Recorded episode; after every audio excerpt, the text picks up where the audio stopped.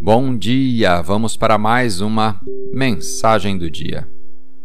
A escritura de hoje está no Evangelho de Mateus, capítulo 26, versículo 38. Minha alma está profundamente triste, a ponto de morrer, disse ele.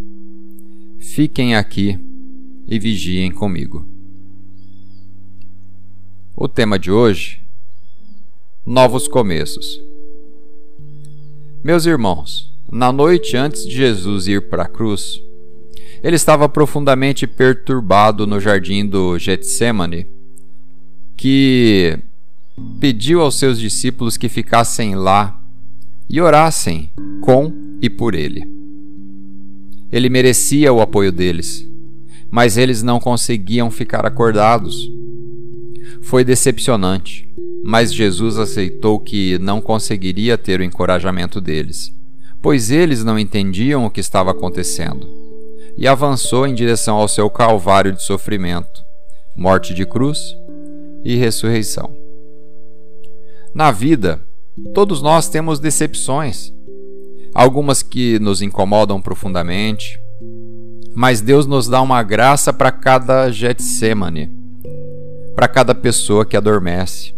É muito libertador quando podemos olhar para as frustrações, olhar para os negócios que desaceleraram, olhar para as pessoas que te deixaram e ainda assim saber que coisas incríveis estão por vir se nós não desistirmos no Getsemane.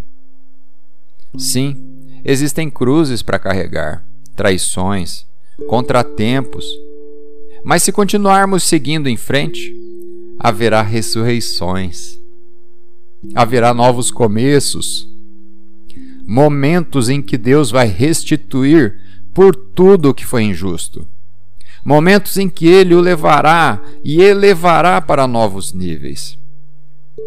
Você pode estar no Getsemane, mas saiba que uma ressurreição está chegando.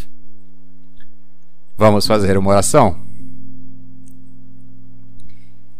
Pai, obrigado porque Jesus não permitiu que seu desapontamento com a falta de apoio dos seus discípulos o impedisse do seu propósito.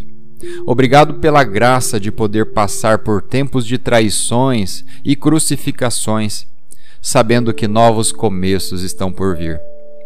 Estou ansioso pelas ressurreições que virão. Em nome de Jesus. Amém.